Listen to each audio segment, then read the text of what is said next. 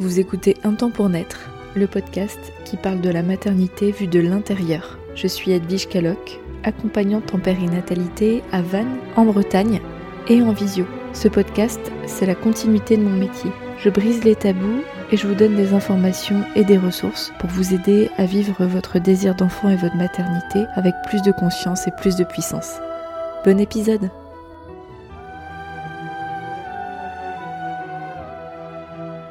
Bonjour, bienvenue dans l'épisode 71 du podcast Un temps pour naître. Aujourd'hui, je vais parler d'infertilité et de stérilité. Ce sont des termes qui sont souvent confondus et on a vraiment du mal à comprendre les tenants et aboutissants de chaque terme et c'est important pour moi de remettre les choses à leur place aujourd'hui sur ces termes sachant que pour euh, faire cet épisode qui, je pense, va pas être très long, mais plutôt euh, concis et clair.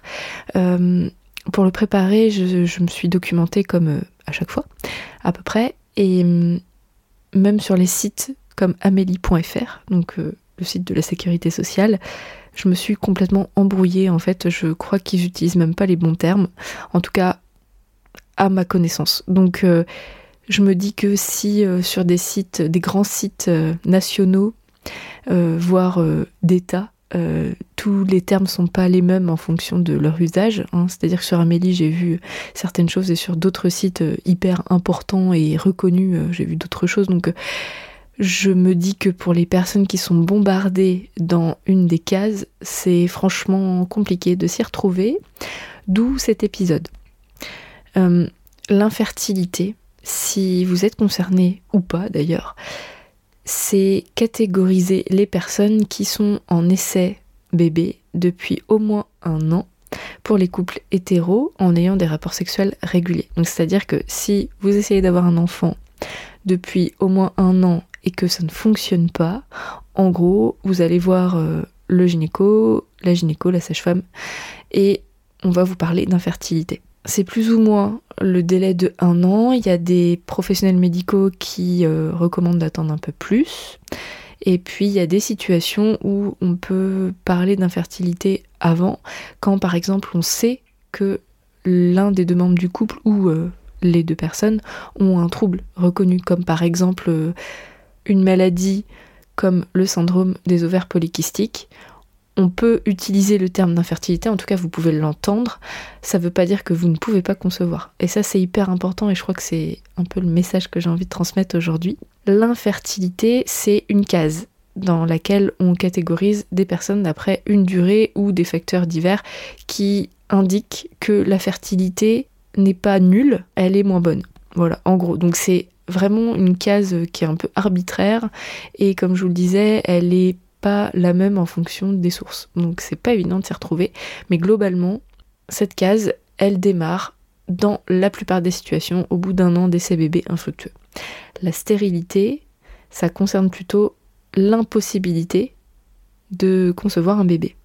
Ça peut être lié à plein de choses comme l'âge chez la femme, quand il y a ménopause, mais ça peut être d'autres choses comme euh, un cancer des testicules qui va euh, anéantir euh, la fertilité, bien entendu, une contraception définitive comme la vasectomie va provoquer une stérilité. Et puis il y a plein d'autres raisons possibles sur le plan médical, mais c'est pas l'objet du podcast aujourd'hui, c'est plutôt de distinguer ces deux termes.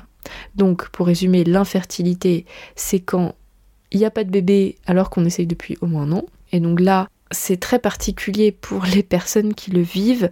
Et je m'appuie vraiment sur mes accompagnements pour le dire, c'est que ça bombarde les personnes vraiment dans une catégorie.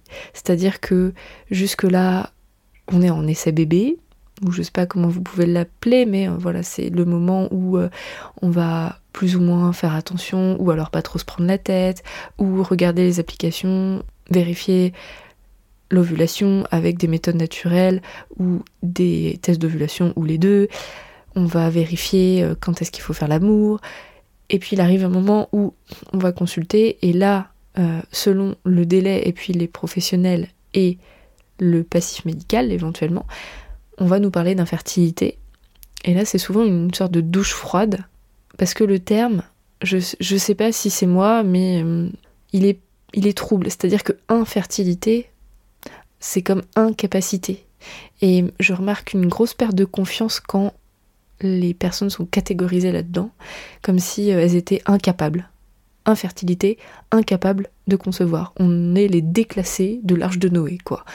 Et hum, ça propulse dans une nouvelle dimension, et qui plus est, c'est souvent à ce moment-là qu'on bascule vers euh, une foule d'examens médicaux et potentiellement vers un parcours PMA.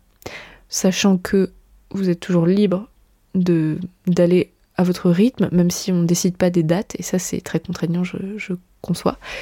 Vous êtes libre de cheminer euh, tout de suite ou plus tard, selon ce que vous disent les gynécologues euh, et les, personnes du corps médical qui vous suivent. Pour résumer, c'est pas parce qu'on vous propose la PMA que vous êtes obligé de le faire, c'est vraiment à vous de voir euh, par quel chemin vous souhaitez passer quand on vous le propose, et même quand on vous le propose pas, vous pouvez poser la question de savoir si euh, vous êtes entre guillemets éligible à un parcours PMA, mais c'est tout un. C'est du cas par cas en fait, en fonction de, votre histoire euh, médicale et de la relation, la dynamique euh, que vous avez avec le corps médical et également vos volontés. Et donc c'est quel chemin je prends, nous prenons, si vous êtes deux, parce qu'on peut aussi faire un bébé toute seule, pour atteindre ce but qui est l'arrivée d'un enfant. Et donc là, il y a tout un espace qui appartient absolument à chacun, chacune, où il n'y a pas de bonne réponse. Il y a des personnes qui vont vouloir passer par la PMA, il y en a qui ne voudront pas. Il y a des personnes qui vont être OK jusqu'à telle date, qui vont se fixer un délai. Il y a des personnes qui vont être d'accord pour un protocole plus ou moins léger, parce que bon, parcours PMA, il y a quand même des hormones et des rendez-vous, etc. Et qui ne souhaiteront pas passer par la FIV. Il y a des personnes qui vont vouloir aller jusqu'au bout de ce qu'elles peuvent, de ce que la loi et de ce que leur corps leur permet. Et il y a des personnes qui seront OK pour euh, aller à l'étranger s'il le faut, selon euh, bien sûr euh, l'histoire, la réalité de, de, votre situation, jusqu'à l'adoption. Et donc là, on est propulsé dans toute une nouvelle dimension, en fait, que ce soit au début ou à un stade avancé du parcours. Et en fait, c'est pas qu'une question de timing. Il y a des situations où en fait, les personnes vont découvrir que la réalité de leur corps va faire qu'elles vont être obligées de passer par une FIV, par exemple. La FIV, c'est une fécondation in vitro, ça consiste à euh, ponctionner les gamètes euh, de la femme, donc ses ovocytes, euh, et recueillir le sperme de l'homme ou d'un donneur s'il y a besoin, pour créer le bébé en laboratoire et venir faire un transfert d'embryon plus tard. C'est vraiment au cas par cas. Et là, je peux pas m'adresser à tout le monde en fait, parce que il y a des cas de figure qui ne vous concerneront absolument pas, probablement, si euh, on vous a parlé d'infertilité, si vous êtes. Euh, si vous en êtes là dans, votre cheminement. Donc en fait, euh, c'est très difficile pour moi de m'adresser à tout le monde, parce qu'il y a des personnes qui vont être propulsées vers les fives rapidement, et pour qui ça va très bien se passer, qui seront OK avec ça, émotionnellement j'entends. Donc on comprend que cette fenêtre infertilité, en fait, elle revêt une palette de réalités qui est bien large, mais elle n'exclut pas, a priori, une grossesse naturelle, parce que si on parlait d'exclure totalement une possibilité euh, de grossesse naturelle, on parlerait de stérilité. Voilà ma petite analyse du jour par rapport à ces deux termes qui visent vraiment à clarifier à la fois la réalité que ça sous-tend et également l'éventuel ressenti qu'on peut remarquer chez les personnes qui vont entendre ces mots-là euh, pour euh, les concernant, que ce soit infertilité ou stérilité. Encore une fois, je m'appuie vraiment sur les accompagnements que je fais. J'ai bien conscience que ça peut foutre une claque dans la figure, clairement. Et mon message aussi, c'est faites-vous accompagner. Il n'y a pas besoin d'attendre que la situation soit compliquée. Euh, de se dire qu'il y a tellement de couples qui vivent ça, donc allez, on bronche pas, et puis les médecins ne le proposent pas, donc on y va, euh, euh, bon, go, go, go. Faites-vous accompagner si vous sentez que vous vous perdez ou que ça vous rend triste, que les émotions c'est pas ok, que hum, vous avez besoin de retrouver de la clarté, de la sérénité, de faire le point aussi par rapport à vous-même et à ce que vous souhaitez dans votre couple ou en tant que personne. Bref, l'accompagnement périnatal, il n'est pas consacré que aux personnes qui attendent un enfant, mais aussi aux, couples, aux femmes qui sont dans cette période du désir d'enfant. Et pour moi, c'est vraiment hyper important de pouvoir vous accompagner dans ce cheminement parce que la maternité, ça ne commence pas quand l'enfant s'incarne dans le corps, mis à part s'il n'y avait pas eu de désir avant, mais à mon sens, ça commence à partir du moment où il y a une histoire avec la maternité. Et l'avant-grossesse, qu'elle dure un mois ou des années, elle est primordiale.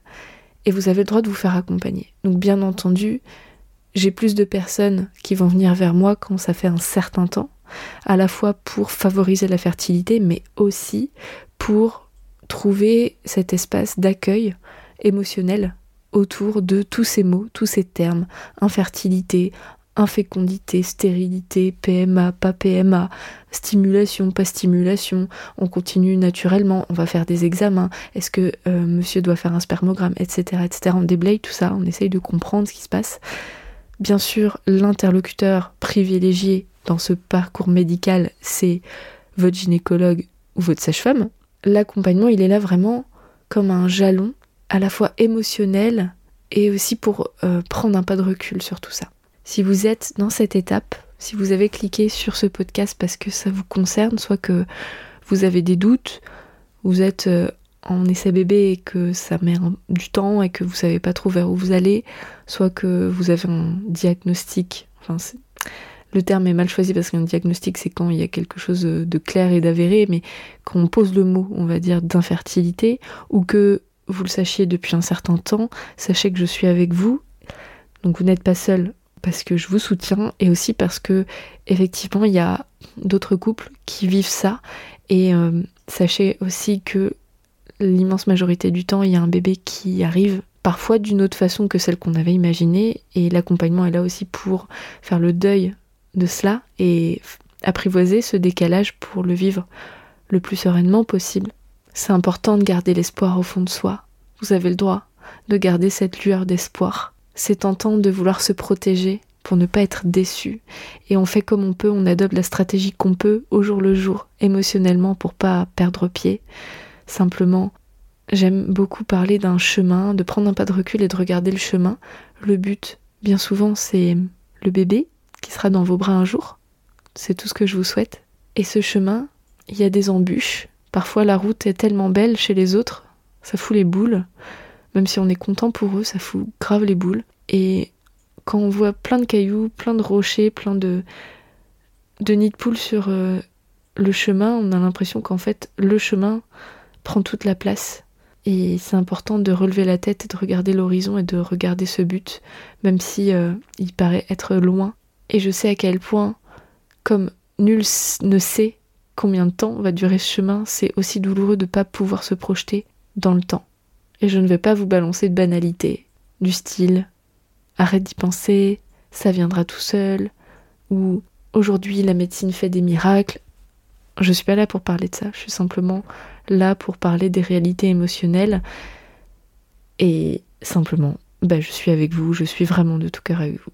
Et non, vous n'êtes pas incapable. Peu importe votre situation, on peut avoir des entraves physiques, des entraves émotionnelles qui jalonnent ce chemin vers la maternité, mais vous avez plein de capacités en vous, et même si parfois il nous manque certaines clés et qu'on a besoin de la médecine pour atteindre ce but, tout le reste vous appartient, c'est hyper important de garder ça en tête. Je vous embrasse. Je vous dis à la semaine prochaine pour un nouvel épisode. Merci pour votre écoute et votre confiance. Si vous aimez mon podcast, vous pouvez m'aider à le rendre plus visible en me mettant une note et un avis sur votre appli de podcast. Vous pouvez aussi partager auprès de vos proches qui sont concernés. Et si vous souhaitez vous aussi être accompagné sur votre chemin du désir d'enfant et de la maternité, mes séances se font au cabinet à Vannes ou à distance par visio envoyez-moi un message privé sur Insta ou un mail à edvige.untempournaître.fr. À bientôt!